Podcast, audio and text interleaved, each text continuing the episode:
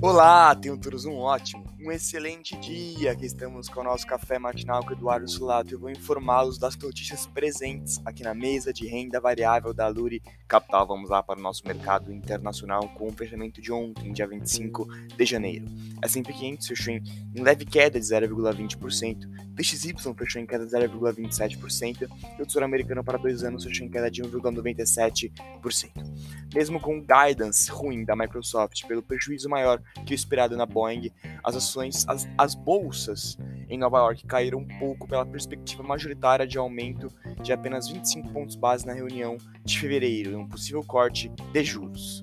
Indicadores do mercado internacional para o dia de hoje, PIB do quarto trimestre dos Estados Unidos às 10h30 e pedidos iniciais de seguro-desemprego dos Estados Unidos também às 10h30.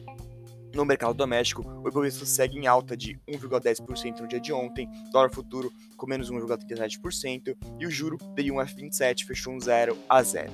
O Ibovespa segue demonstrando força devido ao fluxo de capital estrangeiro forte, que atualmente acumula cerca de 7,1 bilhões, com o mercado doméstico descolado frente ao internacional.